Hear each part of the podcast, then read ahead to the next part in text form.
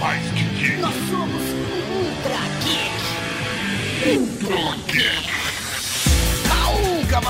Geek! Eu sou o Tata você tá ouvindo Ultra Geek! E aqui do meu lado tá o cara que nem produziu, nem executou nada essa semana, professor Mauri!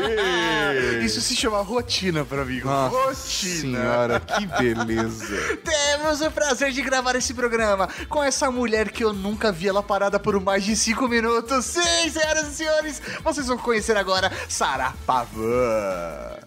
Oi. É, quem te viu, quem te vê, né? Oi. Oi, tudo bem? Mas, Sara, quem é você? Da onde você veio? Como vocês se reproduzem? A gente não vai falar disso agora. Só depois dos... Recadinha. Recadinho.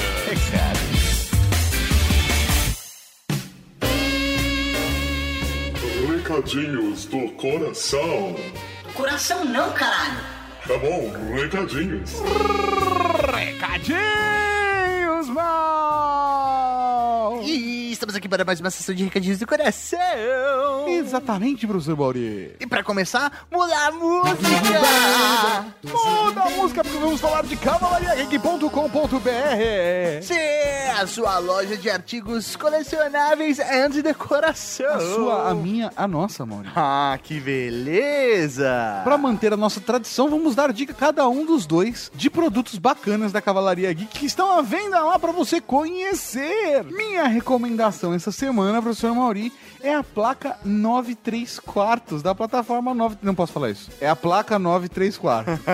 Olha lá que você vai entender. De uma plataforma de trem. Isso. É, que leva pra algum lugar. Isso. Que nenhum outro Não, é, trem uma, pla- leva. é uma placa de algum lugar que vai te levar para outro lugar. É isso É isso. De uma plataforma. Assim como você pode pegar a placa, quem você vai chamar. Caso tenha algum problema, Entendi. entendeu? Você pode usar a placa, quem você vai chamar Quem você também. vai chamar. A gente não pode falar mais do que isso, pode, Mori? Não, não, porque não precisa. É porque é o nome da placa. Quem você vai chamar? Quem você vai chamar? É, a placa tá lá, ela é explicativa. Entendeu? E eu vou recomendar pra vocês um capacho! O capacho You Are Here! Velho, é muito louco esse capacho pra você pôr na porta da sua casa e todo mundo vai conseguir se localizar a partir dele. Exatamente, é, é muito bacana, cara. You are here, você já começou naquele ponto, fica muito fácil localizar. Clique aqui no link, dá uma olhadinha no produto, porque esse capaz tá foda, mega qualidade, a gente se preocupou muito com qualidade. Até por a pessoa pergunta, por que vocês não lançaram camiseta ainda? Porque a gente não conseguiu fazer ainda do jeito que a gente quer, perfeito. Justamente, Cavalaria Geek, então o capacho está adequado à qualidade que a Cavalaria Geek merece. E falando só pra gente finalizar, professor Mauri, mais produtos que podem dar problemas judiciais com a gente, a placa, o- do que são os kits bromo e bário. Ó. Pra galera que curte série, não sei, tem a placa bromo e bário pra você, porque né, ninguém pode proibir você de fazer uma placa do símbolo bromo e bário, né? Sim, porque Tá- tá na tabela. Isso aí, tabela periódica. Tabela periódica, não tem como, não tem como fugir, cara, entendeu? Então é, é- é isso aí, cara. Os links estão aqui no post. E um segundo recadinho muito importante, professor Mauri, é sobre um curso de roteiro para quadrinhos. Sim, se você é amante de quadrinhos, se você sempre desejou fazer a sua própria história, chegou o momento. Não só isso, professor Mauri, mas chegou o momento de você aprender a fazer quadrinhos conosco. Tem grandes chances de Não, porque eu não vou ensinar. Não, não, não, não, nem, nem eu nem você. Aí as pessoas vão falar, é verdade, tá? O professor Mauri não tem condições de ensinar. Não, a gente tem condições de aprender. Podemos ser, talvez, quem sabe, colegas de classe, senhor. Justamente! Vamos fazer o curso de roteiro para quadrinhos de Rafael Fernandes, esse monstro, esse mito dos quadrinhos nacionais. Rafa Fernandes, nós já divulgamos o trabalho aqui no Ultra Geek 185 Apagão. Foi um dos programas que a gente teve mais download no ano passado. A galera amou a história do Apagão. E que nós estamos divulgando também o projeto Ditadura no Ar que está sendo lançado. Justamente, então, a partir desse cara que já tem experiência, que já está lançando seus quadrinhos, você pode aprender a começar a criar o seu próprio quadrinho a partir de um roteiro. Exatamente, cara. Começar o, o roteiro é importantíssimo para um quadrinho ficar bacana, velho. Então, ele vai fazer um curso rápido de quatro aulas, quatro encontros para aprender as ferramentas para escrever uma história curta de até 20 páginas. É isso mesmo, é o primeiro passo para você começar a desenvolver as suas técnicas de roteiro. E esse tipo de estudo é muito bacana. Velho, o Rafa tem uma puta experiência na área. O cara é editor da MED, produz quadrinho faz 10 anos. Sim. O cara, velho, é macaco velho. Ele vai poder passar exatamente os caminhos das pedras e técnicas que ajudam você a desenvolver um texto melhor.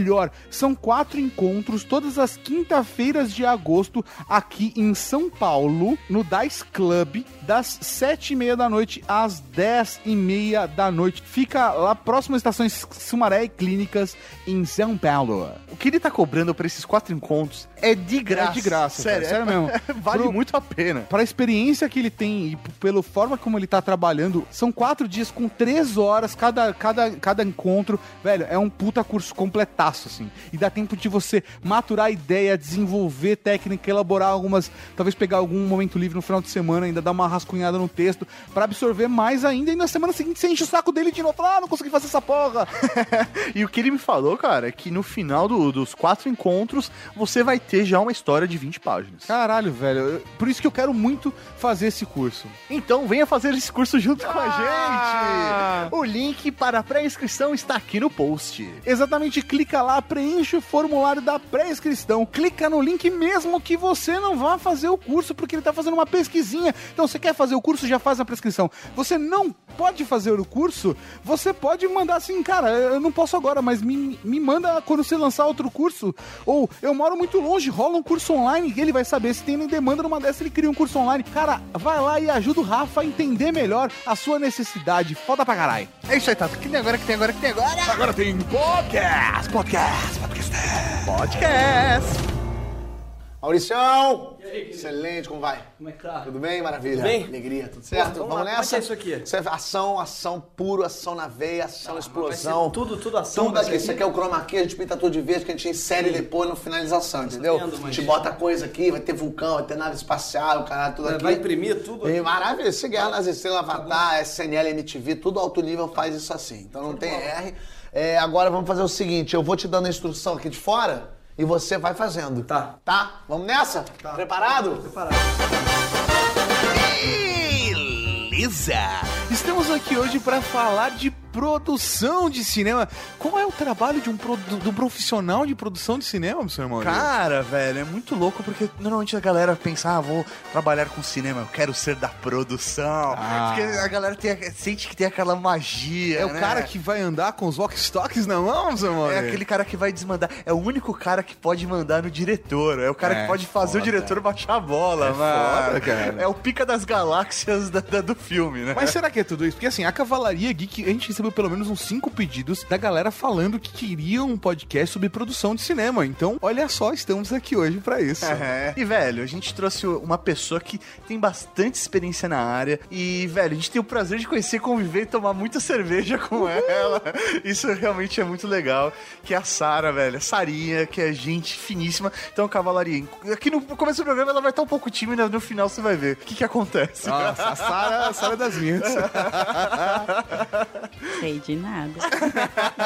Vamos lá, Sara, conta pra gente, fala um pouco quem é você pro, pro nosso público te conhecer e aí depois a gente conseguir falar um pouco sobre a sua carreira profissional e tal. Eu sou produtora executiva. No cinema, a gente tem algumas denominações, né? A gente trabalha com funções, cada função tem um nomezinho específico. O meu é de produção executiva. O que cuida da produção executiva é basicamente controle e de onde vem o dinheiro e como que a gente faz esse- essa coisa toda acontecer. Produção executiva não anda com radinho. Não. Não. Droga. Não, não, não anda. Graças a Deus, produção não usa radinho. É horrível. Mas o WhatsApp é um inferno, né? O WhatsApp é um inferno. É foda, a gente tá aqui nas, com a Sara conversando, às vezes tomando uma breja, o celular... hum. Sim, sim, é um problema. Eu comecei, na verdade, trabalhar com produção há 11 anos. É, eu fui migrando, na verdade, de evento, teatro, música, até cair no cinema. Foi um processo um pouco. Eu não posso dizer que foi Orgânico. orgânico, nem orgânico. Foi. Parece que o mundo foi me levando, assim. Foi sabe? caótico, então. Quando você viu, já, já tava lá. Não, Foi indo, indo, indo e iu. Iu, exatamente, Iu. Eu olhei e falei, ops, tô aqui. O que, que eu faço agora? Caralho. Mas aí foi, e foi, foi indo que Iu e agora eu assumi a- a- a- o título de produção executiva. Mas era isso que você queria fazer, assim? Quando você estava se formando, ou, ou durante sua vida acadêmica, você falou, ah, não, eu quero ser produtora executiva de cinema. Ou não, foi uma coisa que aconteceu completamente, sei lá, você queria ser doutora em ortodon- ortodontia e virou um profissional de cinema. Não, porque eu nem sabia que existia. Ortodontia ou profissional de cinema? Os dois. Ambos. É, não, eu não, não, não pensei, não. Eu achava na infância, adolescência, faculdade, que eu ia ser atriz. É mesmo? É, eu Você com esse seu jeitinho tão simples. É, não. É, nem, nem tem presença de palco, né? Não. Nem um pouquinho. e você hoje trabalha onde? Bom, hoje eu assumi três produtoras. Eu carrego três produtoras na, na, na executiva, que é a Latina Studio, a Brolhos Filmes e a Open The Door. São extremamente diferentes as três produtoras, que é a parte mais divertida, porque você consegue conciliar diversos projetos ao mesmo tempo e com características extremamente diferentes, que é a, a grande brincadeira da produção executiva é essa, você trabalhar com diversos projetos sem a repetição, sabe? Sem, sem ser o, o mais do mesmo. Foi você falando hoje, que você teve cinco, seis reuniões hoje sobre projetos completamente diferentes. Sim, é, é- é- mas essa é a graça, sabe? É A, a melhor coisa de você poder ter essa, essa multidisciplinaridade é que cada projeto você está melhor porque você tem uma, uma informação diferente que você vai sempre aplicando e, e- e diminui os riscos, sabe? Sim, Essas- porque você já viveu diversas experiências em diversas situações bem diferentes uma da outra. Bem diferentes. Que legal. Dá algum exemplo de, de filmes ou séries, não sei, que de repente essas produtoras que você trabalha hoje já fizeram só pra galera ter ideia do que realmente são essas produções. Bom, o último trabalho grande que eu fiz foi o filme do Aldo. Que, aliás, é, o trailer está espetacular. É Aquela coisa de eu chorei com o trailer. é foda. A versão da música que eles usaram ficou espetacular, cara, foda. espetacular. O link tá no post. Não, é, é muito legal. Foi um filme muito, muito trabalhoso, muito duro, porque ele foi muito difícil em várias questões de produção mesmo, né? Você trabalha com o universo do UFC, que tem diversas marcas, e são, é, é um filme biográfico, você tem que pedir autorização para várias pessoas. Então, eu comecei, na verdade, com um grande filme, sabe? Antes deles, eu fiz coisas muito menores e com menos problemas e... Porque quanto maior o superpoder, maior a responsabilidade, Exatamente. né? Já, já diria o tio Ben, né? tio, tio Ben é aquele do saco de, fe- de arroz, não é?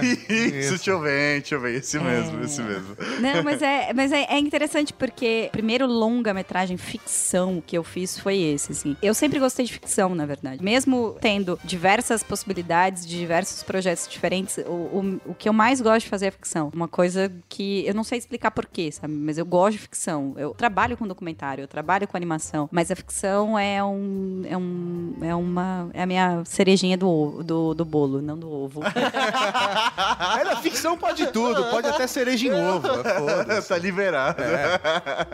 E você pode falar dos projetos que você tá trabalhando agora, para as pessoas também sentir o gostinho? Atualmente eu tô trabalhando em alguns projetos, eu não vou enumerar porque eu vou falando que às vezes eu esqueço de um ou outro, então eu vou falando que eu estou trabalhando atualmente. Eu tô trabalhando com duas animações na Open The Door, uma infantil, quase infanto-juvenil, que é o, o chama Otelo e Caraldo, que é um projeto de cinema, mas que vai virar série, que tem um desdobramento pra série. Super bonitinho, é, o projeto tem um humor um pouquinho mais ácido, mas ele é pra um público de 9 a 12 anos, mais ou menos. E depois eu trabalho com Lorde São Jesus na Open também, que é outra animação extremamente crítica, público adulto, super diferente do que a gente vê, principalmente em produção nacional, né? Internacional ainda tem bastante, tem Simpsons, tem esses Futurama, essas coisas todas. Mas no Brasil ainda a gente não teve nenhuma tão forte assim, e espero que corra tudo bem. E na Abrolhos, a gente tem um- alguns projetos um pouco menores, mas os mais interessantes é o Madalenas, que é um musical que a gente vai fazer baseado na história simbólica história, sei lá como posso dizer isso, sobre a Vila Madalena, a Vila Ida e etc. Não vai ser um filme regionalista, apesar do tema ser regional. Achando que ele ia ser um filme religioso, olha lá. É. Não, não é Santa Madalena, é Vila Madalena. Santa Rosa Madalena também. Não, e tá sendo... Sandra Rosa. Ah, isso, é, desculpa. isso. É um filme de uma cigana. Não. Eu, Ia ser ai- legal isso. eu ainda não tive a possibilidade de trabalhar com Cid Madgal, mas o dia que eu tiver, vou ser feliz da vida. Madalenas é um filme que provavelmente rode o ano que vem ou outro ano. Lá na Abrolhos também a gente tem uma parceria Abrolhos, Querosene e RT. A RT é bem conhecida no Brasil, que fez alemão, esses monte de coisa, que a gente tem um esquema de coprodução com o filme do Chico Rei. Bom, Bom, o Chico Rei é um, é um herói negro mineiro que tem uma história maravilhosa, um arco dramático pesadérrimo. E a gente es- espera que seja um projeto, sei lá, a gente tem uma ambição de ser um novo Orfeu. assim. Esse projeto que você tá falando é pra quando, né? Porque assim, quando você vai falando de projeto, você vai jogando pra frente, né? A 2017, 2018, 2019. O seu trabalho começa, o filme ainda tá bem distante de ser lançado, né? Não é aquela coisa próxima. Quando o projeto chega na minha mão, ele nem roteiro tem. Ele tem uma ideia. ele só tem uma ideia. Tem uma ideia. Caralho, mano. É. E se a gente fizesse um filme D? E se a gente fizesse um filme sobre. ah, então, aí começa o meu trabalho. Mas é, é porque aí você já começa no- na escolha do roteirista, na escolha do argumentista, e tudo é função de, de executivo. Uma vez eu dei muita risada, assim, pode falar isso? Pode. Então Pode. tá bom. Uma vez eu tava num evento da Ancine e tal, e eles estavam falando sobre custos de desenvolvimento, aí levantou um roteirista e falou assim: Mas nós, roteiristas, que começamos a trabalhar com os projetos antes de todo mundo e trabalhamos de graça. Eu olhei e falei, aham. Todos os produtores executivos abaixaram a cabeça e deram aquela risadinha. Tá bom. Ou seja, se você quer ser produtor executivo de cinema, lide com o fato de que você vai trabalhar muito de graça. Muito de graça. Acho que o maior desafio, se a gente já pode falar do maior desafio da, da profissão, é controlar a ansiedade. assim. Tipo, nada vai acontecer no tempo que você quer que aconteça. É, A verdade Você é. imagina o seu sofrimento, sabe? Eu compadeço da sua dor. Vs Predador 7 em busca do elo perdido, missão Marte, cena 18, take 1. Ação! Vai, Maurício, caminha. Caminhando, em direção. Não olha pra mim, não, Maurício. Olha pra cena. Isso, uma floresta. Arbustos. Isso, começou a correr. Ih, tá chovendo? Que isso, tá chovendo? Isso. Aí, achou a caverna, a entrada da caverna. Secreta. Muito secreta. Isso, agora o diamante está lá no meio. Cuidado com o laser, Maurício. Cuidado com o laser. Desvia do laser. Esse laser mexe. Roda, roda, roda. Cuidado com o predador. Não vai acordar o predador, Maurício. O predador tá do teu lado, Maurício. Para! Saltita ele. Saltita ele. Saltitou. Para. Silêncio total. Silêncio. Parou. Não olha pra mim, Maurício. Isso. Chegou no diamante. Tira o vidro com calma. Com calma, Maurício. O vidro.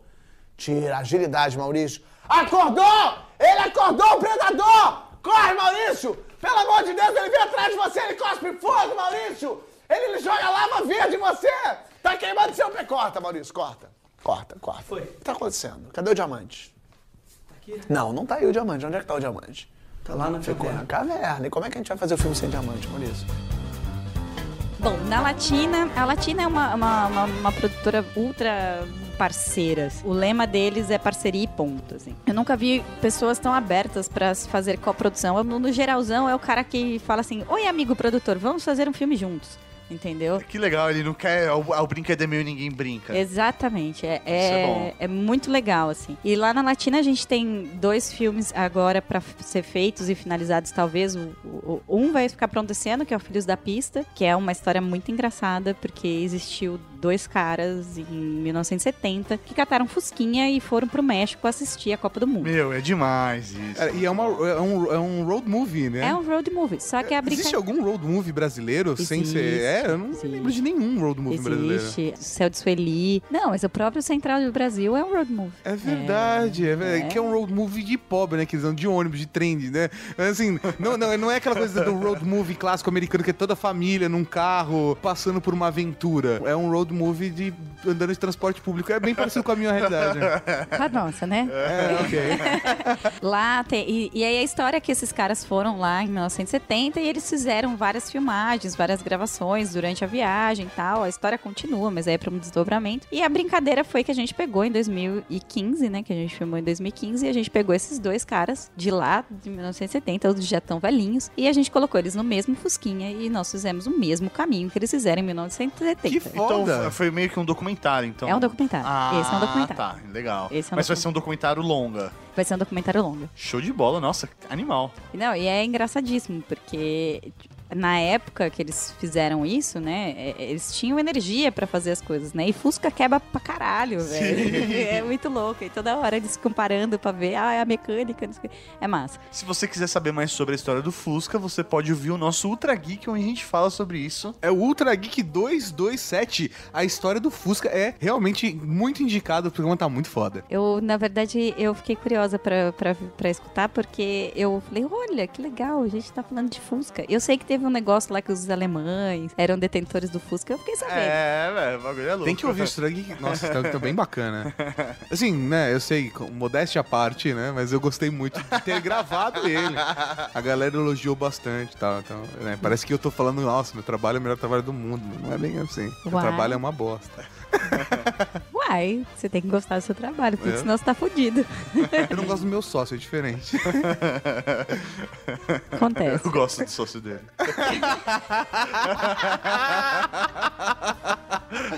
Ai, cuzão. Tá. Eu já bati várias punhetas pra ele. Jesus, gente, tem uma menina na sala. Vai lá. A Vai lá. gente se esquece disso, Sara. Tá difícil. e, bom, então tem o, tem o, Filhos da Pista, por uma brincadeira. É, o- a sigla dele é FDP, né? Aham. Essa é a coisa bonitinha. Esse filme lança provavelmente esse ano. A gente tá finalizando. A gente tá finalizando. Tem algumas uns outros projetos que eles têm com a produção que lançam esse ano, que é o Esteros, essas coisas, mas eles são minoritários. O outro filme que é muito legal que eles estão fazendo é o Filhos de Fidel, que é a história de um brasileiro com 10 anos de idade, em 1960, que catou um avião e foi embora morar em Cuba porque ele tinha 10 anos e ele queria morar do lado da casa do Fidel. Caralho. E aí. É um ele- documentário também. é um documentário também. E ele catou as coisas dele e foi embora. E descobriram, na verdade, que ele estava dentro do avião. Eles já estavam sobrevoando a Venezuela. E aí eles tiveram autorização para seguir voo. E a hora que ele chegou, imagina, Fidel, 1960, o auge do Fidel. Ele usou o Pedro Paulo, que é o personagem, como merchandising, né? Tipo, olha, o cara veio do Brasil e veio porque ele queria ficar aqui em Cuba. E a história é a volta dele, né? Porque ele volta, ele a volta, né, a segunda volta, porque a- ele sai de Havana em 1964, uma semana antes do AI-5. A hora que ele chega no Brasil, que se decreta o AI-5, ele não ele, ele fica sem comunicação com Cuba, né? Porque É, caralho, Sim, é né? verdade. Durante o tempo que ele ficou em Cuba, ele foi criado, né? Criado, né? Ele foi educado dentro da escola Filhos de Fidel, que é uma escola de órfãos da, de toda a Revolução Cubana, né? Da, da, da história cubana. E ele estudou com o Fidelito, que é o filho do Fidel e tal. E aí a, a história do documentário é a volta dele para encontrar o Fidelito, que lembra muito bem dele, e se a gente vai conseguir ou não fazer as filmagens, se o Fidel vai, vai entrar ou não, se o Fidel vai estar vivo ou não, essas coisas todas estão sendo mensuradas. Mas é um filme que é o retorno do, do Pedro Paulo pra Havana depois de quantos anos? 40, 50, 52 anos. Caramba. Ah, que foda esse documentário, mano. Vai ser muito legal, assim. Eu acho que. E ele sai quando? Porque assim, eu já tô empolgado pra assistir ele a hoje. né? Não, ele estreia o ano que vem. É um ano muito importante pra, pra Cuba. É os 50 anos da morte de, de Che Guevara. Me corrige, Mauri, você que fez socialismo, não sociologia. Bate aqui muito bom. Maurício que é for- formado em socialismo. O Mauri que é formado em socialismo. Mas eu acho que o mais legal desse filme é porque esse filme, ele não... Ele, ele é um filme de um, de um, de um, um grande ícone, né? Não, não tem como negar. Independente de gostar ou não, o cara é um grande ícone. Todo mundo conhece Fidel Castro, sabe? Então, tá, tá sendo muito, muito interessante fazer esse filme. A, a gente tem aí a previsão de filmagem ainda esse ano pra lançar o ano que vem. Mas é, é, é a, a dificuldade da produção, né? É a grana. E aí agora tem a cerejinha do do, do ovo. De novo. Do ovo. Cereja Então, do a ovo. Que é a cereja, cereja do ovo. Essa, essa cereja do ovo foi difícil guardar esse segredo, viu, Sara? cereja do ovo é foda. Nossa. A Cerejinha do Bolo, que é um projeto que eu já trabalho há três anos quase, que é o Laços. Que é o... Nossa, velho. Pode falar, arrepia assim, cara. Bate forte aqui. Caralho, mano, ela tá fazendo laços, véi. Só, só, só a turma da Mônica, live action, só. É, a história do, do da, da Turma da Mônica pra, pra colocar os personagens e fazer em live action foi um, foi um processo muito legal. O Mauri e o Tato já sabiam antes de todo mundo, antes do Maurício anunciar na Comic Con, Sim, é. Porque- Um ano antes, é coisa absurda. um ano antes. Mas Foi ele, difícil, velho. Nossa, foi muito difícil, cara. Mas eu, eu falei, gente, vocês vão ficar quietinhos, não podem falar nada, porque não pode. Eu consegui, junto com, com a equipe, junto com os próprios coleguinhas ali do Maurício, ali da Maurício de Souza, segurar o Maurício pra não falar nada. Imagina. Eu- Eu me lembro, eu me lembro da sua alegria quando você falou: a gente conseguiu, a gente definiu com o Maurício que ia ser divulgado na Comic Con. Ganhei seis meses. porque agora ele tem a data. Porque ele tava quase falando pra um ministro de não sei aonde, com o embaixador de não sei o que lá, tava quase falando do projeto. O, o Sidão teve que tirar ele e correr. Não, eu- não, eu agradeço muito ao Sidney, porque ele foi o cara que segurou a língua do Maurício mesmo. O Maurício é um amor, gente. Ele tá. Ele é. Eu acho que sentar numa mesa junto com ele é, é uma das coisas mais fáceis e difíceis do mundo, assim. Porque. Imagino que é, meu, é um privilégio mesmo. Nossa, a última reunião a gente chorou, foi super bonitinho. Mas então, o Laços é o, o, o grande né, sucesso da, da Maurício de Souza. E a gente não entendia aquele, aquele projeto como um projeto de, de animação. Assim. A gente entendia a- aquele projeto como um projeto live action. Principalmente porque a gente não tinha visto ainda a Mônica, né? A Mônica, ela é uma imaginação nossa, né? Ter a possibilidade de existir um personagem real é muito mágico, assim. Bom, são três anos trabalhando com esse projeto. Esse projeto foi anunciado na Comic Con agora, a última. É muito trabalho, porque é uma responsabilidade gigante nas nossas costas. Porque... Esse podcast pode ser usado a seu favor daqui no, no futuro ou contra você, né? Ou contra. Não, se ficar ruim, vocês vão detonar, né? Mas ela tem noção da responsabilidade, cara. Isso que é, que é É assim, importante. a Sarah também é fã, né, cara? É, lógico, mas acho que o mais foda de Laços é que você não tá lidando simplesmente com uma obra do de Souza. Você tá lidando com a infância de três, quatro gerações, cara. É, e não só do Brasil, né? Mas É, do Brasil inteiro. Não, e eu acho que é, tudo começa.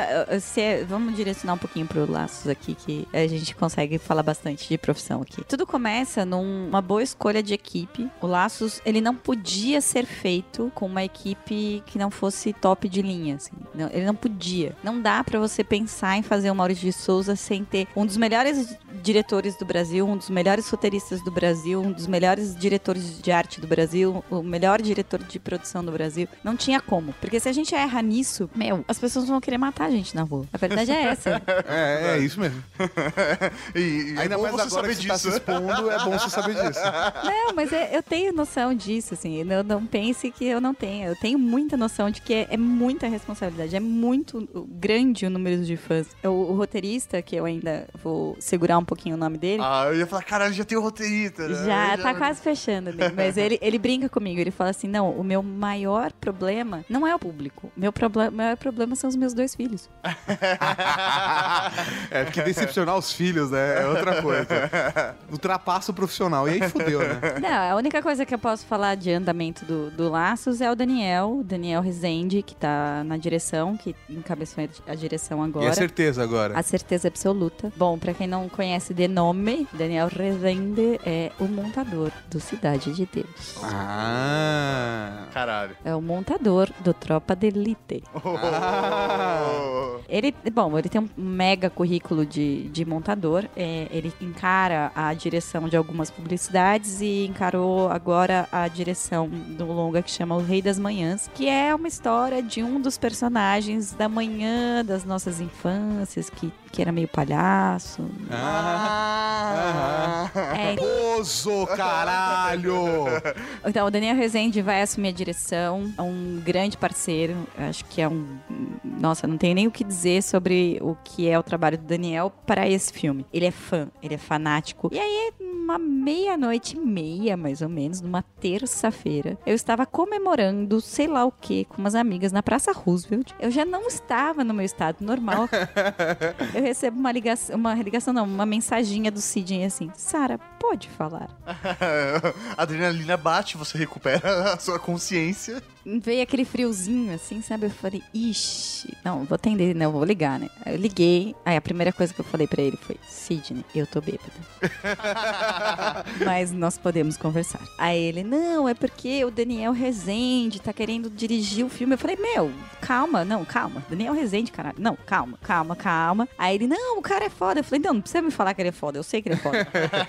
eu tô, tô muito acompanhando. Aí ele, ele, ele falou, não, beleza, eu vou perguntar os contatos, vou passar o contato. Eu falei, não, a gente não definiu o diretor ainda, mas é uma possibilidade. E é óbvio, quando você joga na mesa com, com os produtores, fala, olha, galera, o Daniel Rezende quer dirigir o filme. O que, que a galera fala? Oh, claro. Vambora. Não, e é, é daquela coisa. Mas aí tem toda aquela. Tem uma coisa na, na produção também que é muito importante, sabe? É a hora que você senta na mesa. Não interessa se o cara é foda. Interessa que o cara vai sentar na mesa e vai estar na mesma vibe. assim. Se tá na mesma vibe, o negócio funciona, encaixa e vambora. Não, sim, porque não dá pra. eh, cinema é uma coisa muito dolorosa de ser feita, assim. Ela é- é- dói fazer cinema, sabe? É tudo, é tudo filho de alguém. Não, não, né? e dói no bolso. É bolso, é a, é a dor que você fica, que você fala. É dor bem Dor interior. interior. Gente, eu sou do interior, tá? É uma dor gigantesca, porque é seu filhinho que você vai ter que passar pra alguém, né? que essa é a maior dor.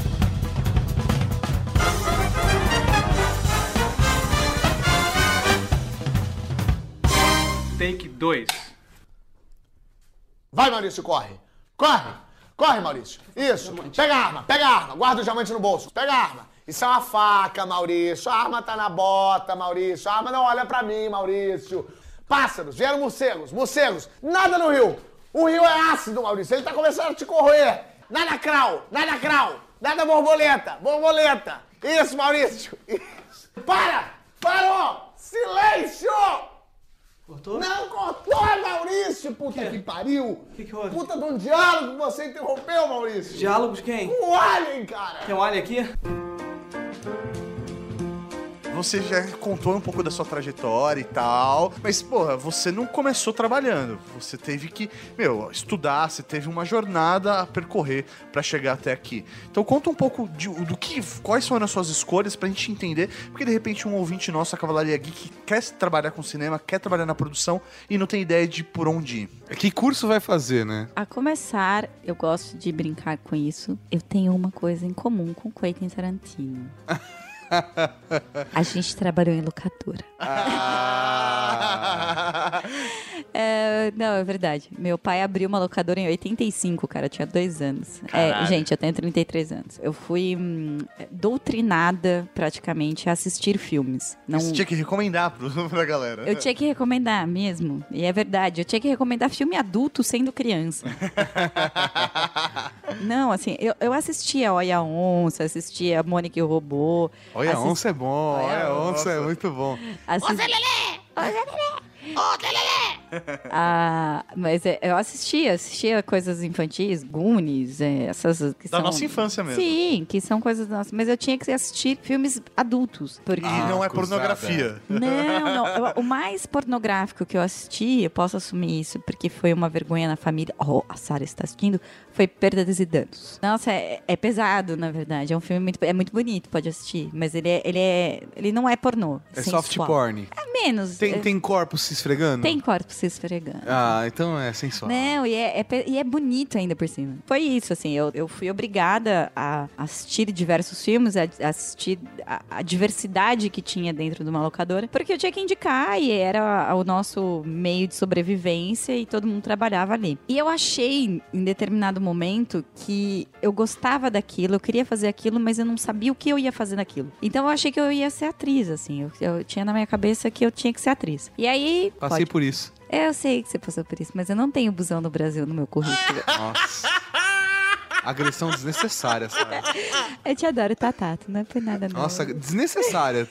Desnecessária. Sério, eu, eu podia dormir sem essa. nunca perder a oportunidade de fazer isso. Cara, E aí eu acho, eu entrei numa pira que eu queria ser atriz, que eu queria ser atriz, que eu queria ser atriz, ok. você chegou a tirar DRT, coisa assim? Não, não porque eu não quis, porque se eu quisesse eu podia. Mas porque eu não fui atrás, porque é só crembala, mas eu não, não fui. E aí tava em períodos vestibulares, essas coisas, tal, não sei o que, ah, vou embora, vou prestar o FOP, porque era a faculdade que eu queria prestar, era longe, que era é, tipo, o, FOP? O, FOP é a Universidade Federal de Ouro Preto. Queria morar fora, aquelas coisas de tipo adolescente, sabe? Tipo, porra. quero- Sair perto dos pais. Ah, não, mas eu já morava eu já morava sozinha, por incrível que pareça. Ah, eu já morava você só queria ficar longe deles. Eu acho que muito mais pela, pela aquela coisa de muito filme americano, sabe? Tipo, ah, repúblicas sei. e uhul. Mas assim, teve uma coisa importante também falar que assim, eu trabalhei com contabilidade antes de ir pra faculdade. Olha, isso depois vai, vai, vai vir à tona novamente. Vai. Toda vez que alguém pergunta assim, ai, me conta a sua formação, eu pergunto, você tem tempo? Temos uma hora. Vamos lá. Aí, bom, beleza. Cheguei lá, fui fazer artes cênicas tal. Fiz o curso tal, mas eu não queria fazer aquilo, sabe? E aí, eu comecei. No segundo ano da faculdade, me chamaram pra arrumar as contas, porque eu era a única pessoa que tinha trabalhado com contabilidade dentro de um curso de artes cênicas. Ó. Olha, óbvio. Pediram pra arrumar as contas de uma empresa júnior que eles tinham formado, que é a primeira empresa júnior de artes cênicas e música do Brasil. Olha, que legal, tem um título de presidente dessa empresa. Ainda tem ou teve? Eu tive por dois anos. Ah, tá, porque ainda tem. Eu falei, caramba, a Sara. Não, não. Vai eles pro- não acharam nenhum outro que já tivesse feito uma conta até hoje. Não, não, A galera de humanas é foda, né, cara? Pior que eu faço humanas, mas eu adoro matemática, eu tô fodida. velho. Não, eu não consigo te entender até agora. Ninguém consegue, nem eu. Você conseguir, meu filho, você ganhou o título de psicanalista do ano. Fiz, tal, fazia artes cênicas, tudo bonitinho, mas eu comecei a trabalhar com muita garra nessa empresa júnior, que eu comecei a trabalhar em 2004, por isso que eu digo que eu tenho, né, 11 anos, porque em 2004 eu não fiz nada de produção, tá? Não é erro de matemática, tá? Ah, ah, em 2015, em 2005 eu comecei a trabalhar com produção efetivamente. Em 2004 eu só ajustei as contas da empresa Júnior pro Celsa, porque eles não sabiam o que era receita e o que era despesa, entendeu? uma empresa tá muito errada quando as pessoas não sabem diferenciar a receita de despesa. Estamos ricos! Estamos ricos! É, não. não, gente, a gente tem 10 pagamentos que ainda não foram feitos. E a gente tem que pagar o contador. É mais ou menos isso. Pagar o contador é ótimo. Sim, não, eu cheguei pra pagar o contador, assim, no final das coisas foi isso. Mas aí, bom, beleza, fiz artes cênicas, não, mas não é isso que eu quero, eu já tava trabalhando com produção, tava fazendo produção de evento, fazia produção do festival de inverno de lá, eu era meio que a queridinha da produtora executiva do, do festival de inverno, ok, eu sei, eu tinha uma cara de boa nora, e aí ela gostava de mim, e aí eu fui trabalhando com ela, daí eu caí pra licitação pública, gente, calma, não fiz nada. Eu, eu só... Eu não fiz nada. Ela pegou nossa reação, né? Caiu licitação pública e eu morei só levantou a sobrancelha de. Não, não, não. Eu fiz um pouquinho, eu fui participar, é muito engraçado, na verdade, é um, é um momento quase trágico. Depois disso, eu, falei, não, vou embora pra Campinas e tal, já fiz o que eu tinha que fazer aqui em Ouro Preto, tá lá. Aí eu voltei pra Campinas e falei, tá, beleza, e pra onde eu vou? Vou fazer teatro, vou fazer música, vou fazer artes plásticas, o que, que eu vou fazer? E aí eu entrei numa empresa XYZ lá, e eu comecei a escrever projeto pra lei de incentivo. Eu já tinha uma experiência com lei de incentivo antes, comecei a escrever projeto e falei, meu, mas eu queria fazer alguma coisa com audiovisual, não sei o quê. Aí fui fazer, aí eu fiz a produção audiovisual lá. É, como eu já tinha uma titulação, eu falei, eu vou fazer um curso técnico. E eu fiz um curso técnico da Unip. Não me matem, tá? Por favor.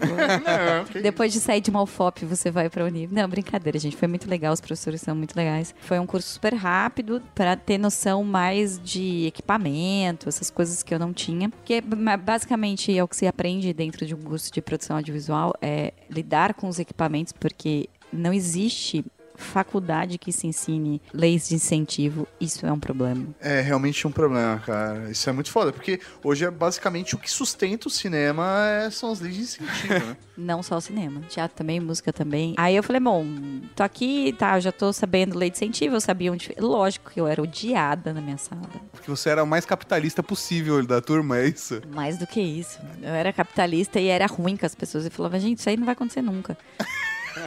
Você, você acabava com o sonho das pessoas. né? Sim, destruía todos os sonhos, assim, altos debates. Mas era legal, era legal. É lá que eu conheci o Marcelo. é o Minguado.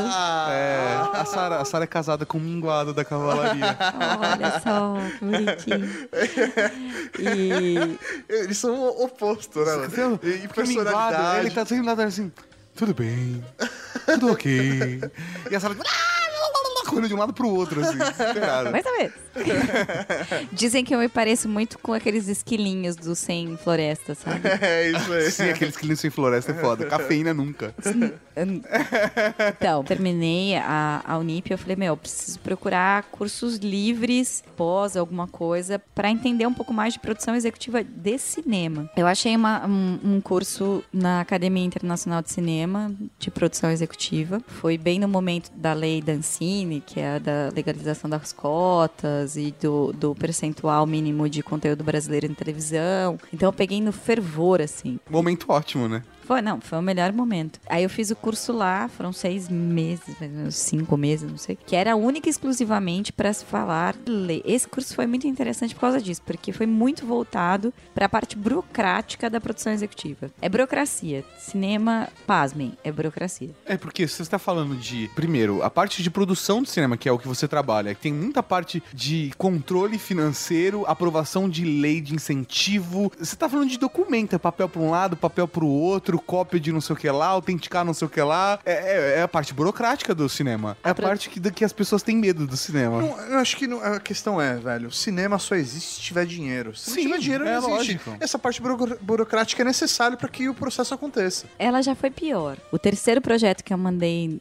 para lei de incentivo, eu tive que man- mandar em duas caixas de arquivo morto. Não sei se vocês sabem o que é isso. Sei, tá ligado. E- Aquelas caixas de Papelão, É. né? É, era um projeto de uma obra, de uma restauração de uma igreja. Olha o que eu já me meti, né? Eram duas caixas de arquivo morto de documentação.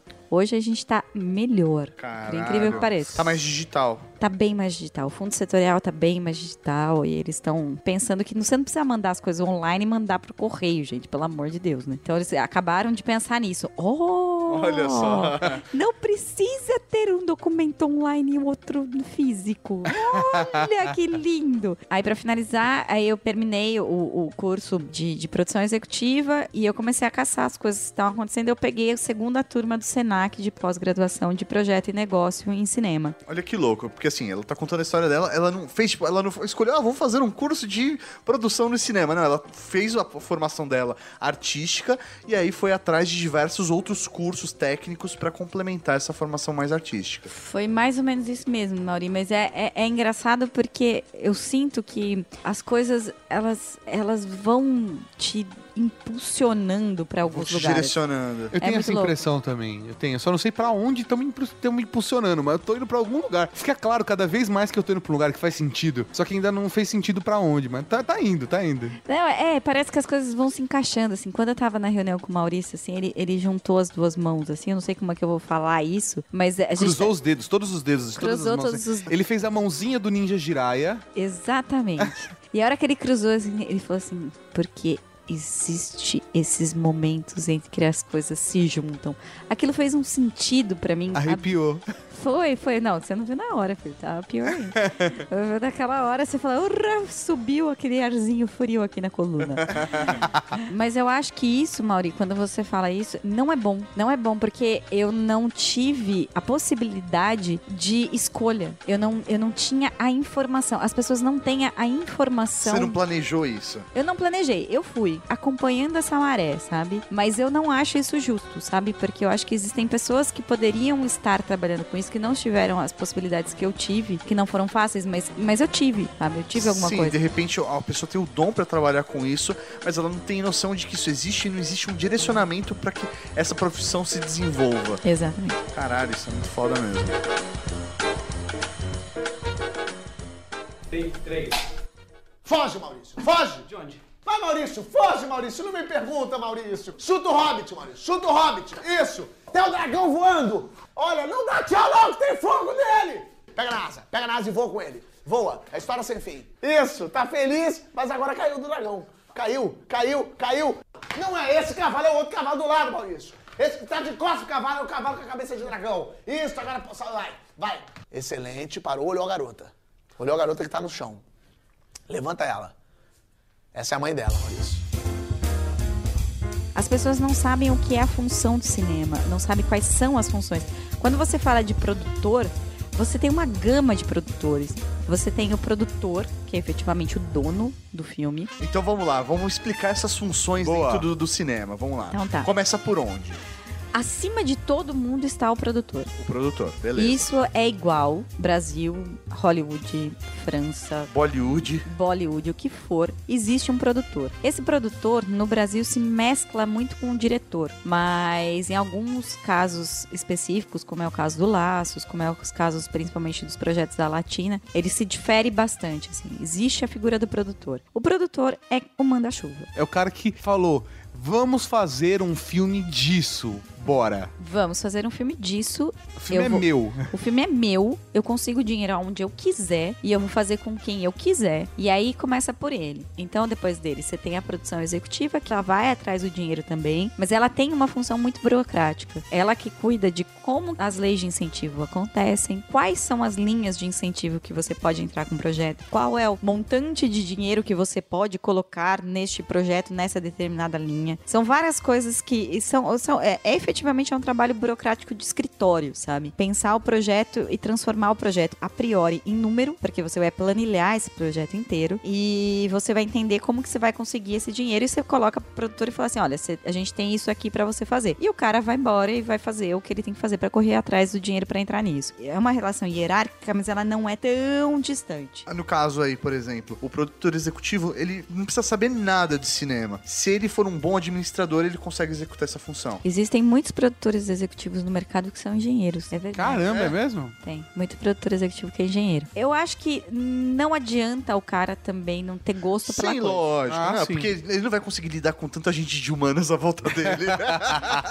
Não, e além do povo de humanas à volta dele, né, tem o ego, né? Cinema é, é uma fábrica de egos, assim. Eu, eu brinco que, tipo, eu tô me fodendo, de verdade. Mas as pessoas têm, tipo, ai, nossa, eu trabalho com cinema. Eu falo, mano, você só se fode e tá aí levantando essa crina pra quê?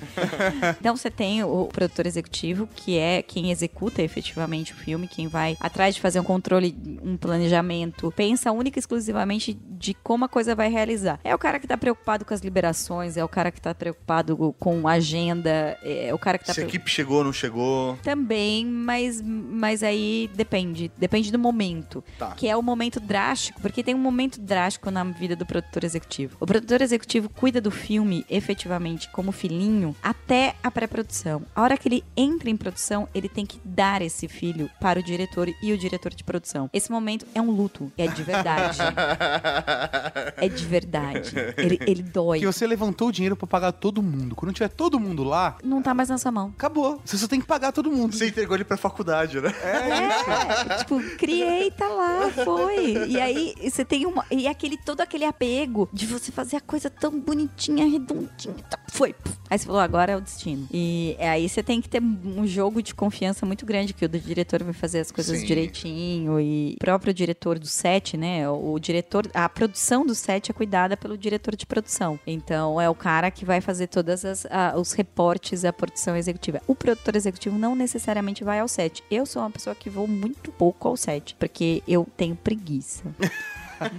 Mas Você fala assim, ah, não, porque eu não vou. Não, é porque tem preguiça mesmo. não, eu tenho preguiça mesmo, assim. Porque, assim, eu vou acabar indo lá e até atrapalhar um pouco a, a função do A diretor. dinâmica o negócio. É, entendeu? E aí, e você só vai mesmo pra levar os caras que colocaram dinheiro, aí você vai lá fazer aquela visitinha. Ei, vem cá, Olha só o seu investimento como tá rendendo. Olha, seu investimento, meu amigo. Uhum. E hum, você coloca a máscara ali e vai. E- Mas é, é, é um momento que não é muito legal, assim. Como diria o Padilha no Ultra Geek 208, você faz parte não só da equipe de imploração, como você fica atendendo a galera da imploração, é isso. Você de- Exatamente. defende, defende o valor, controla os gastos. É, é- pera, vamos voltar. Tenho- produtor, produtor executivo. Tem o diretor de produção e tem os produtores, que aí são vários. Aí você tem o, diretor, o produtor de set, você tem o platô, você tem o produtor de frente. São várias. Depende do tamanho do filme. Aí são várias frentes pra cada um executar seu trabalho pro, pro filme acontecer. Exatamente. O maior erro de produção é quando você não fala pras pessoas o que elas vão fazer efetivamente. Que aí todo mundo vai quer- querer fazer tudo e não vai fazer porra nenhuma. Aí todo mundo começa a passar por cima do outro, é uma é, bosta. é uma bosta. Quando você tem a, a, as Encontra lá, o produtor tá na frente da câmera interpretando, né? E fudeu, cara. Mas o é- sonho dele é ser cantor de musical. To the sound of music. Você cala a boca, velho. Era, Segura pra o você, cara. era pra você montar o set, porra. É mais ou menos. Mas tem esse rolê do, do produtor, de um cara, tipo, que não tem nada a ver, de repente, o, o sonho dele é ser ator, mas foi assim que ele se envolveu com o cinema. E aí ele, sei lá, tá segurando o pau de fogo, mas o sonho dele é lá na frente da câmera. Tem bastante disso? Eu nunca conheci no cinema, em outras áreas sim. É porque às vezes é o mais próximo que o cara consegue chegar, de repente ele consegue É ali, como né? uma porta, né? Não, mas tem muita gente que fala assim: olha, então, hoje você vai abrir o evento. E o cara chega, uhul, eu sou o apresentador, que na verdade eu quero ser. Mestre de cerimônia. Mestre de cerimônia, eu quero ser o Rodrigo Santoro da noite, entendeu? Boa noite, senhoras e senhores. tá o carinha com o radinho Nextel do lado, tá ligado? Eu nunca vi, na verdade, uma pessoa querendo fazer isso. Mas eu não acho que deve, deva ser uma coisa muito difícil, assim. Eu acho que, eu acho que muita gente deve se aproveitar. Você, puta, precisa de um figurante aqui. Eu vou, eu vou, eu vou. De, tipo, É, pra- eu tô tentando ser figurante de laço faz o quê? Quantos meses? Vai eu tô chamando. falando. Ah, se Não, precisar, não, se tá. precisar de figurante aí e tal. Eu sou, eu sou vendedor de sorvete ali pra, pra Magali. O cara da pipoca, velho. Tiozinho da pipoca. tio da pipoca. É. Pode, eu varro rua. Faço qualquer coisa. Faço a árvore. Eu faço bidu se der bola. Eu acho que a, a coisa da, da, da executiva é isso, assim. Eu acho que a- o problema maior, Mauri, é, é isso, assim. É não ter cursos direcionados e não ter um- uma formação específica. O que eu recomendo a quem tem interesse de um dia pensar, quem sabe, pensa duas vezes antes de você aceitar isso. a produção executiva é paciência, muita paciência pro trabalho, porque é um jogo, é um exercício de estica ansiedade, puxa ansiedade, estica e puxa ansiedade demais, assim. Tem que ser minimamente organizado, precisa ser minimamente organizado. Tem que manjar das planilhas de Excel. Tem que manjar das planilhas de Excel. Eu não sou organizada, mas eu construo métodos de organização para que eu não me perca. Então, às vezes eu tento usar esses aplicativos, essas coisas que vocês ficam mandando eu usar. tipo, ai, Sara, usa Google Drive. Ai, Sara, usa Trello. Ai, eu, não, eu não entendo porra nenhuma dessas coisas. Eu gosto de Excel. Eu quero até fazer uma tatuagem fazendo a sominha do Excel. assim. Sam igual, abre, Marcelo vai Sara igual coração. Mas é. Mas eu não consigo, porque eu realmente eu sou fora do tempo mesmo. Assim, eu, eu sinto que eu sou fora do tempo. Assim, eu acho que eu sou. Eu, eu funciono muito bem escrevendo, é muito engraçado. O primeiro pensamento do produtor é: todo mundo vai receber menos a gente. Essa é a. é a- Você é o último a receber, né? eu sou a última a receber. E a minha próxima pergunta é: ganha bem? Deu, né, cara? Se der tudo certo, sim. Entendi. Se der Porque você mais fica ou com, o que sobrou. Se você fica com Se sobrou. sobrar bastante, se deu bem. Se sobrar pouco, Vai caber você Administrar bem. Apesar de eu estar falando muito sério aqui, eu, eu, eu sou muito moleca, assim. Eu sou, uso tênis, eu não tô nem aí. Tipo, tudo bem que hoje eu tô de sapato porque eu tive reunião. Mas, assim, eu monto hum, figurinos e monto hum, personagens pra pra determinadas situações, assim. É uma dica que eu dou, Sim. talvez. Eu monto máscaras, né? Então, eu tenho uma relação comercial, sim. Eu tenho uma relação com a equipe, sim. Eu tenho uma relação com o campo artístico, sim. E o que a gente precisa saber é lidar com essas diferenças. O produtor e um psicólogo tá equivalente, assim. É, você tem- fica lidando com o ego, o super ego de todo mundo. saber lidar com as pessoas, né? Não, e lidar com a ansiedade das pessoas. É engraçado que o cinema é uma coisa que as pessoas realmente trabalham pra aquela coisa acontecer. Só que assim, a, a ganância, né? A coisa grande demais, você tem que trabalhar também. Você tem que saber controlar controlar as energias. Principalmente que você trabalha com energia muito alta no início, depois de dois dias a pessoa tá morta e não consegue mais trabalhar. Então, A galera fica no pique até o último dia. até o último dia. Ela precisa estar viva até o último dia. Inclusive eu. ok. Se a gente tem alguma diferença, e a gente tem muita diferença da produção brasileira hollywoodiana e tal, o caminho da produção tá lento, mas tá quase, sabe? Tipo, quando você tem um fio de esperança para que a coisa vire uma coisa industrial e não só artístico, porque o cinema, ele não é artístico. Ele trabalha com intervenções artísticas para entretenimento, conhecimento e comunicação. Cinema é produto, filme é produto. Tudo bem que os produtos às vezes dão umas dor de cabeça que não precisava. Eu tenho, tenho uma brincadeira que eu faço que cinema e vocês vão me matar agora. Não, vamos lá. Nesse momento os microfones vão voar na minha cabeça. cinema e construção de uma casa é a mesma coisa. Não, não é. Não, eu entendo. É que- Faz parte mesmo. Você começa pela base, as coisas vão se construindo ali. E se você não controlar os gastos, vai ficar sem E laje. dentro, e dentro daquela casa, sonhos se realizam. Ah, olha que bonitinho. Que bonitinho, mano. Ai, que horrível.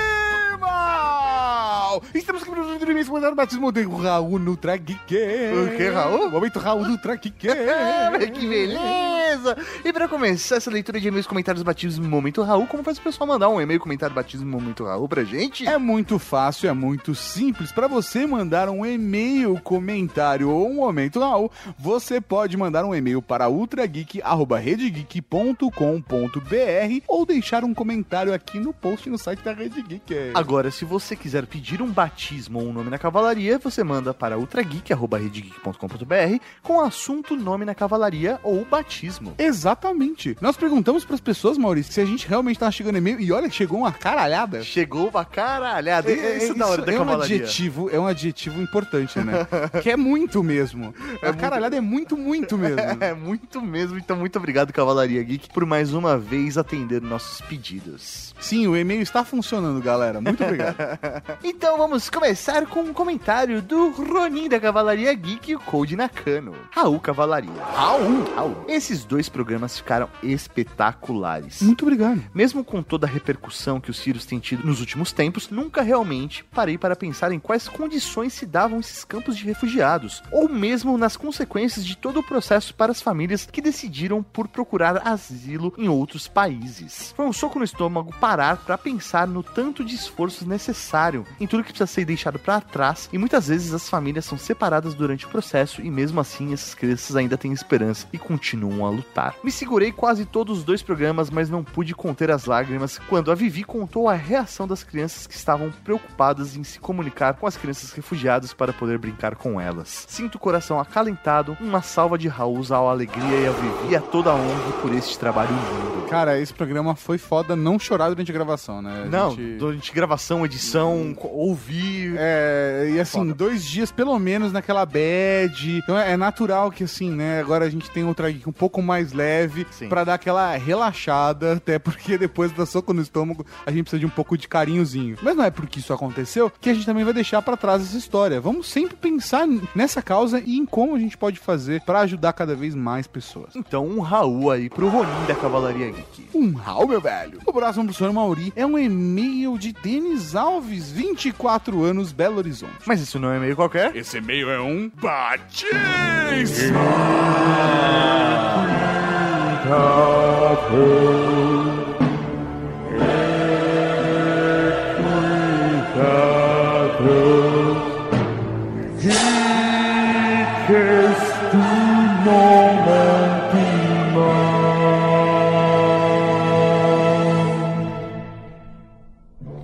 Antes de qualquer coisa, Denis, eu quero pedir um favor pra você. Você vai pegar agora o seu smartphone, seu celular, não importa, vai colocar numa posição pra filmar o seu batismo, tá bom? Isso aí, filme é isso é da hora mesmo. Filma, filma o batismo. Vamos- vamos- Você vai filmar esse batismo, depois você manda pra gente. Pode subir pro YouTube, só passar um link privado, não importa. Eu quero que você filme esse batismo, tá? Até porque eu sei que você não ouve sozinho. Vamos chegar lá. Tem que estar os dois no quadro, hein?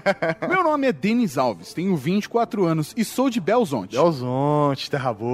Cidade onde a população é movida a pão de queijo e a palavra trem significa qualquer coisa menos transporte ferroviário. Faz sentido. Trem bom. Venho através desse humilde e-mail pedir um batismo na cavalaria. Confesso que esse deve ser o terceiro ou quarto e-mail que mando pra vocês. Caramba! Isso acontece com, com alguma frequência, né? Não é a maioria, mas acontece. Espero que não vejam isso como um spam, e sim como um update e correção de bugs de e-mails anteriores deste geek que almeja um batismo. Hahaha. Beleza. Pode deixar, aliás, a gente precisa lembrar de marcar os outros e-mails antigos dele como já lidos, né? É, pra gente justamente. poder se organizar também, senão fudeu. Ou ele vai pode ser batizado duas vezes, uma coisa que a gente não quer que aconteça. É, É o meu maior batismo é para sempre. É, isso aí. A não ser que você ensine a justiça e peça pra mudar o nome. É, ou que tem um motivo muito bom pra gente mudar seu nome. Isso pode acontecer a qualquer momento. Pois bem, eu acompanho o Ultra Geek há um bom tempo. O que seria um bom tempo pra você, Marinho? Ah, sei lá, dois anos. Acho que um, dois, dois anos é um bom tempo. Ah, bom tempo.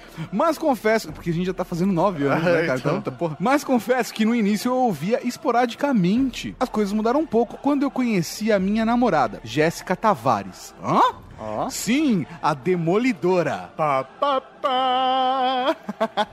Ela me apresentou melhor o podcast e todo o universo envolvido nele. Olha só. Caramba, Denise, às vezes é isso. Às vezes a gente não está sabendo apresentar a, a cultura da Cavalaria Geek em todos os programas. Você pode passar pra gente pra gente poder melhorar isso pra quem chegou aqui agora. Justamente, É. Passe essa informação pra gente, por favor. Desde então eu passei a acompanhar mais a Rede Geek e achei interessante o site ter esse diferencial com um espírito de comunidade entre os ouvintes. Dos episódios que eu ouvi até hoje, o meu favorito até o momento é o 218, Mercado de Tecnologia, sim, com o Marcel Campos da ASUS. Foi bem bacana esse episódio. Muito bom esse programa. A meu respeito, sou daquele típico nerd que usa óculos, aparelho, que tem algumas espinhas e é um pouco tímido, com uma diferença que eu transo. É, geek.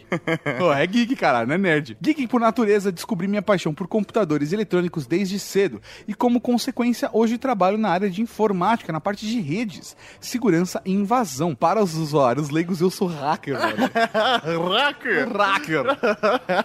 Gosto tanto disso que eu tenho um laboratório em meu quarto com alguns computadores e servidores para realizar meus experimentos malucos. Que da hora. E eu só não tenho um data center por falta de espaço. Ou climatização, né? Porque você precisa ficar congelando é foda. Um dos meus prazeres está em modificar sistemas, brincar com peças de máquinas e hacks em geral. Não apenas isso, também sou amante de quadrinhos, mas confesso que tenho um amor maior por mangás. Eu Bom não, saber. é, é- é assim, cara, eu gostaria de conhecer mais o universo de mangá. Ultimamente, meus amigos estão me apresentando mais mangás. Agora só falta ter tempo pra isso, mas a ideia é boa. Também sou um amante de filmes e livros do gênero cyberpunk e terror, principalmente. Eu gostava de jogar Cyberpunk 2020.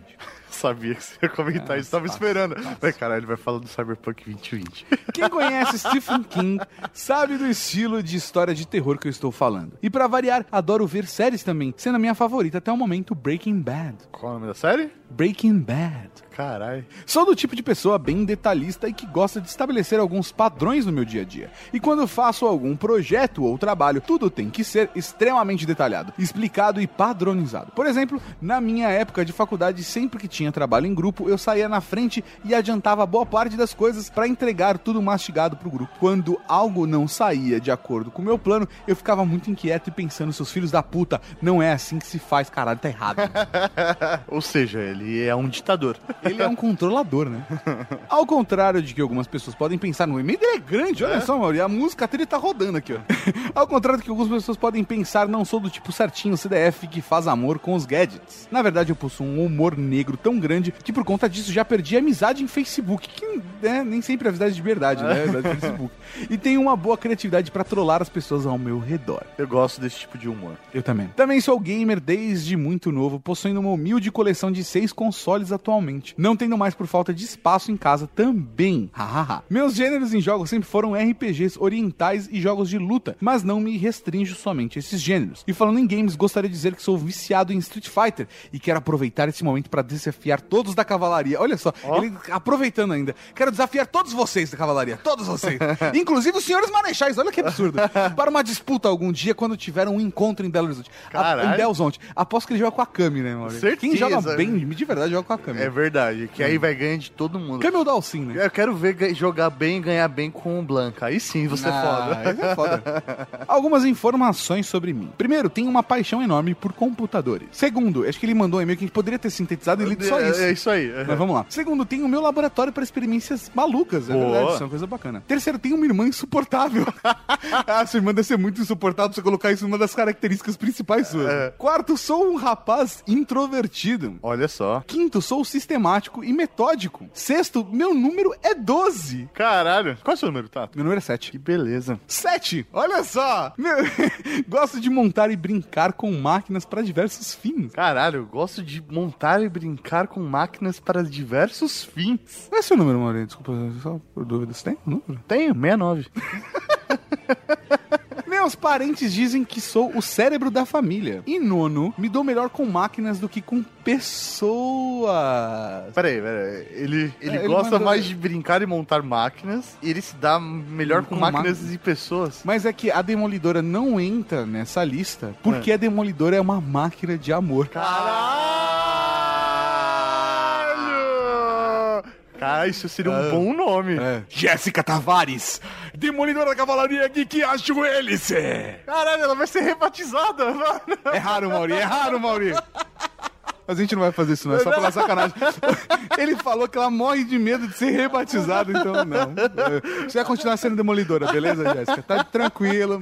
Você é a demolidora. A gente não vai rebatizar, velho. Na boa, não tem por que a gente rebatizar. Talvez quando a gente acabar de batizar todo mundo, né? Mas a lista não para de crescer, É então. isso aí.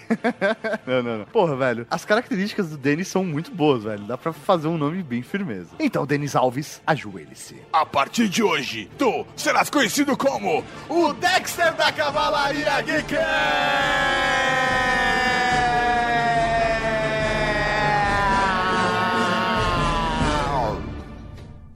Dexter da Cavalaria Geek, Do mano. laboratório de Dexter, velho. Ele tem um laboratório, ele tem uma irmã chata. Ele tem um laboratório, tem uma irmã chata. O Dexter é o, é o, número 12, pra quem sacou a referência.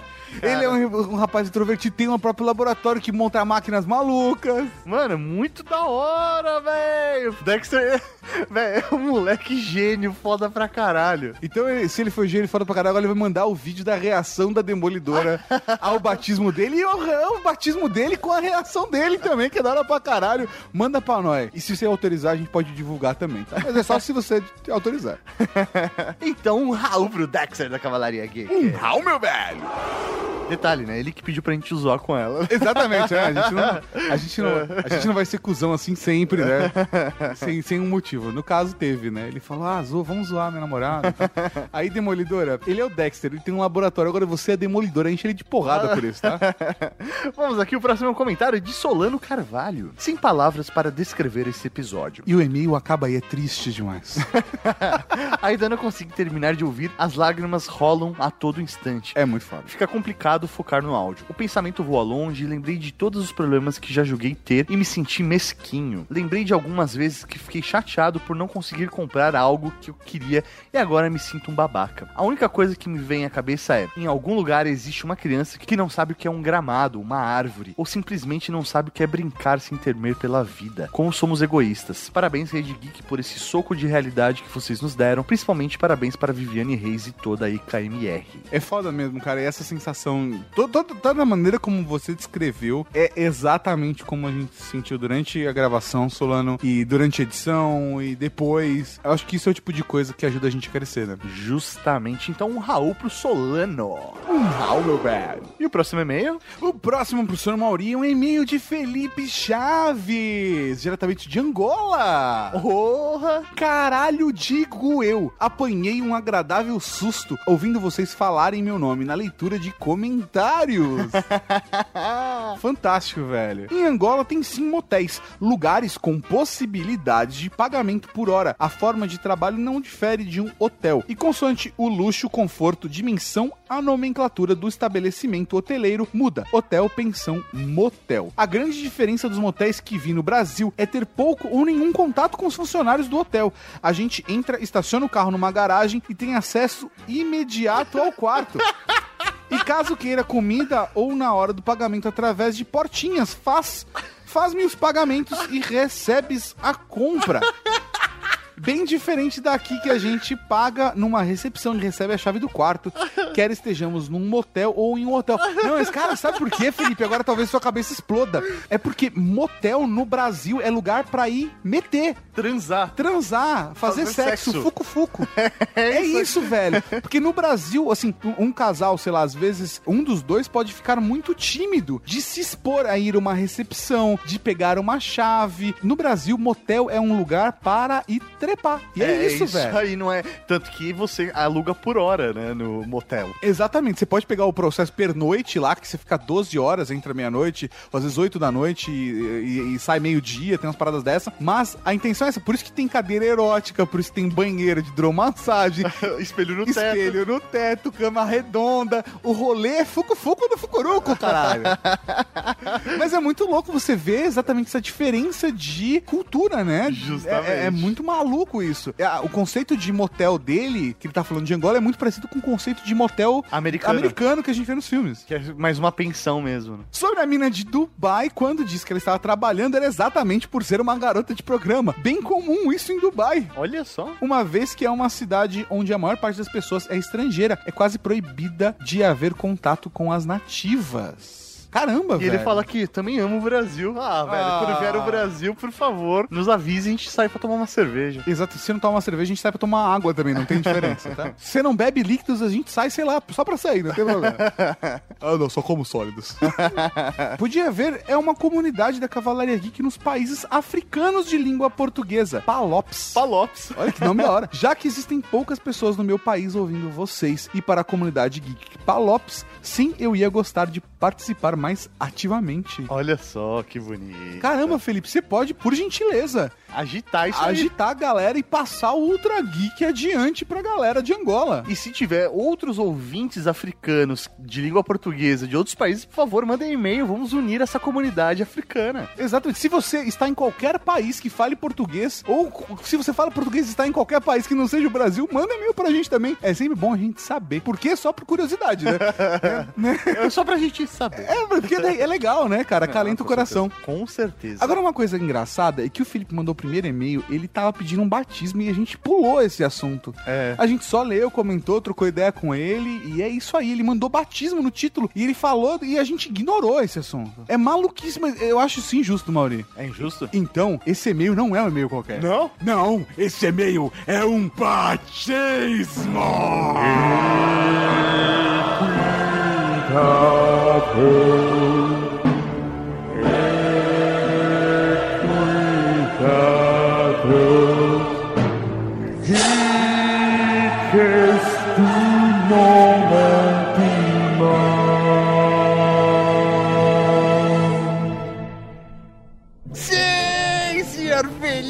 Felipe Chaves. Pela primeira vez, professor Mauri, teremos dois batismos em outra geek que a gente prometeu e a gente cumpriu. Sim, dois batismos. Velho, vamos levar em consideração o histórico dele. É um cara que vem da África e... Ele não veio, ele tá lá na África. Não, não, é, mas ele... A A mensagem, mensagem dele, veio direto da África. É isso aí, a mensagem dele veio direto da África. Ele já contou histórias que ele fez viagens e, Sim. em, em busca do, do- amor Ele carnal. foi buscar o amor carnal em Dubai. Foi buscar o amor, velho. Isso daria um ótimo roteiro de um filme. Não, não só daria um roteiro de um filme, como já deu. Já deu. É verdade. É. Nós temos um príncipe príncipe em Nova York. um príncipe em Nova York, eu não sei se, cara, Felipe, chegou pra você com o mesmo nome. Porque aqui no Brasil a gente tem o, o, o nome. É que é? Local, o, o nome localizado, né? Então é meio difícil. O nome americano do filme é Coming to America. Então talvez essa seja uma referência boa pra você. Porque é, é um filme onde o Ed Murphy ele sai da África, da sua terra natal, em busca de novas experiências e amores pelo mundo, no caso, em Nova York. E é, é aquele, aquele filme de cultura negra americana, cheio de piada e não sei aí em Angola, mas aqui do Brasil, cara, esse filme é um sucesso foda. Eu adoro esse filme. É um filme de 88 e toda vez que eu tá passando na TV eu paro pra assistir. E quando entrou na Netflix eu também parei e fico assistindo ele em loop. É foda. Então, Felipe Chaves, ajude-se. A partir de hoje, tu serás conhecido como O Príncipe Akin da Cavalaria Geek!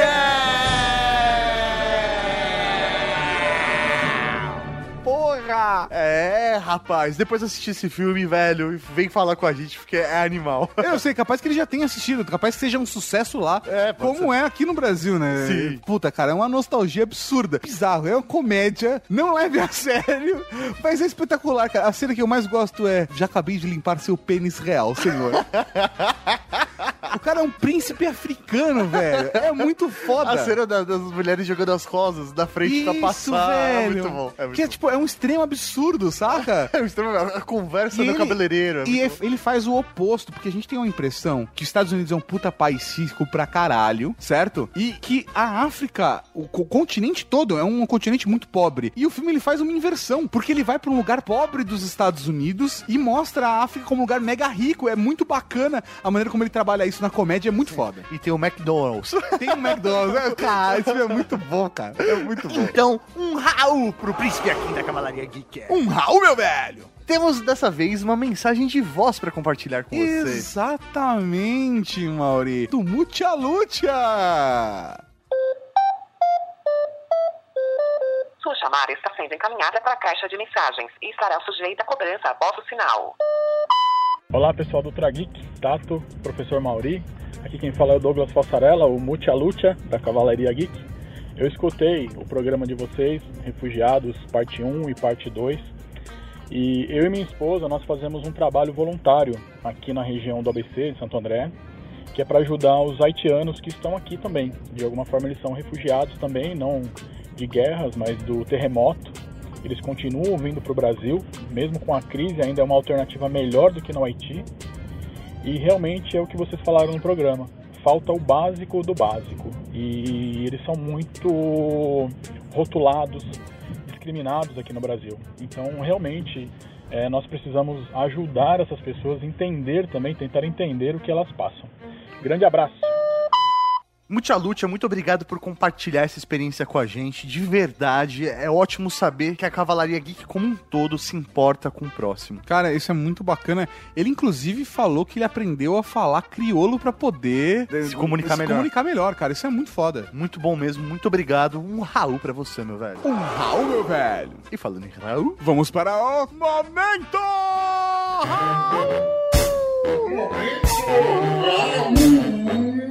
Tem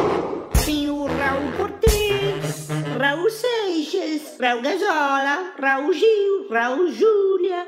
Cara, tem Raul pra caralho aqui. um Raul para o William Pedroso, que achou o episódio foda. Um Raul para Paula Piva, caçadora de demônios interdimensionais da Cavalaria Geek, que deixou a bela mensagem. Enfim, isso pra dizer obrigada, alegria, melhor membro da Cavalaria. Obrigado por estar onde eu não consigo, mas já estou divulgando a sua ONG para as pessoas que conheço e pedindo doação. Muito obrigado, Paula, pelo carinho com alegria. E com todos nós, né? Porque, né? Um Raul pro Gabriel Santos, que suou pelos olhos. Malditos ninjas cortadores de cebola.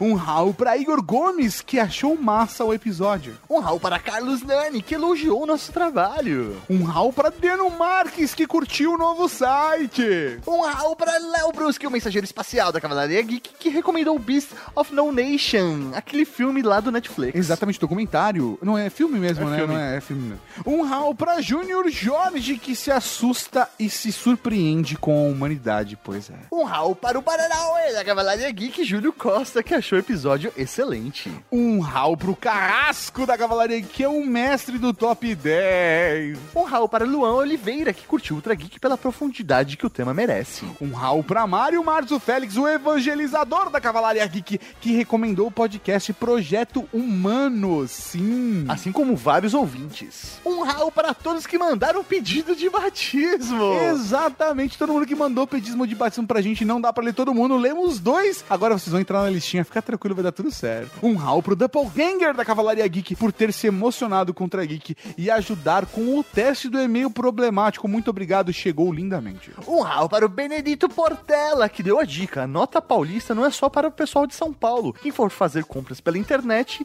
e a nota vier de São Paulo, você tem direito de solicitarem. Então a galera do Brasil inteiro pode ajudar a ONG. Olha só, dica maravilhosa, Benê. Muito obrigado mesmo. Um rau para Jeff Gomes, que se emocionou do começo ao fim do episódio. Um rau para William Pedroso, que considerou indescritíveis esses dois Ultra Geeks. Um rau pra Caco de Paulo, arqueólogo da Cavalaria Geek, que chorou a caminho do trabalho. Cara, que bonito, todo mundo se emocionando com esse assunto. Um rau para o Highlander da Cavalaria Geek, que resumiu muito bem o sentimento de empatia com um simples me desculpem. É muito foda. É foda. Um rau pra Gabriel Nogueira Holland, que aplaudiu de pé o trabalho da IKMR. Um rau para o Gustavo Quintão, que ouviu o podcast com um nó na garganta. Um rau pra Kill, Caio César, o lendário Kill da Cavalaria Geek, que definiu muito bem Vivi e Alegria são seres iluminados. Um rau para a Jéssica Pereira, que vai compartilhar com todo mundo os Ultra Geeks sobre refugiados. Um rau pra você que mandou e-mail, mandou comentário, mas não foi lido aqui. Um rau para você que acompanha o Ultra Geek toda semana. Um rau pra você que vai fazer um curso de roteiro com o Rafa Fernandes. Um rau para você que vai fazer um curso de roteiro com o Rafa Fernandes, com Tato e professor Mauri juntos, colegas de sala. Nós seremos colegas de sala. E um rau pra você que depois o Ultra Geek vai continuar apoiando o trabalho da IKMR. É isso aí, Cavalaria Geek. E até semana que vem com mais um Ultra Geek. Baby Geek. Tchau, tchau. Raul, Raul. Não precisa ser tão drástico, mas assim, eu costumo fazer isso. Eu sou dramática. Ah, eu também sei como é que é. É, sou dra- Agora eu faço assim. O Olha, Mauri oi. vai ter que gravar com dois de nós dessa vez. Isso vai ser... Não, não vai gravar. O programa vai ser editar. Esse programa vai ser só eu falando. Você acabou de ouvir Ultra Geek.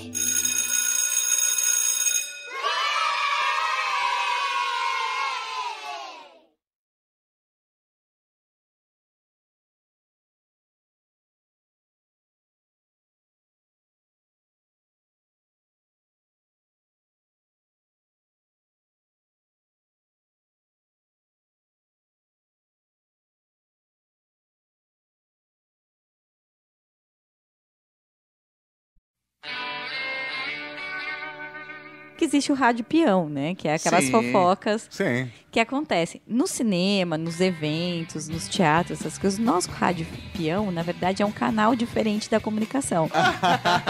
Sim. É literalmente uma rádio. É uma rádio, efetivamente. Eu não sei nem se vai colocar, mas é, é uma história engraçada. A gente estava trabalhando num evento, a gente estava fazendo uma peça. E naquela noite, especificamente, a gente teve uma, uma peça de bonecos, de manipulação de bonecos mexicana. Eu nunca vi uma coisa tão ruim na minha vida. assim. E por sorte, por luz divina, acabou a força naquele dia e acabou o Nossa. espetáculo. E a gente tava, né, tudo bonitinho nos rádio peão, né? Aí começaram a chamar na- no, no, no canal 1, né? E a povo desesperado, não, não sei o que, babá, são 400 pessoas para sair do teatro, como é que a gente vai fazer? Como é que a gente vai fazer? Blá, blá, blá. E o cara que tra- trabalhava comigo, o apelido dele era Psite. E aí a produtora virou assim, Psite, acha o diretor da peça agora! E aquele breu, ele vira e fala, acende a luz pra mim, que eu acho. Foi a melhor coisa que eu já vi em rádio de produção. A gente, o mundo viu.